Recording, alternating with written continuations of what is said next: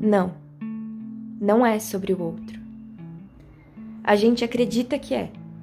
A gente quer achar um responsável, a gente tem tanta sede por entendimento que acabamos tropeçando em nossos próprios passos. Mas a vida é isso. É entender que o outro tem responsabilidade com aquilo que faz para ti.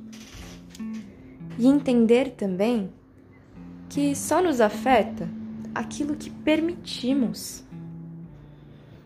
A gente precisa parar de colocar tanta energia na dor e fazer ela se movimentar. Pegar as pedras que temos no caminho e construir um castelo. A dor vai doer, mas a gente não pode querer consertar quem causou a dor em nós.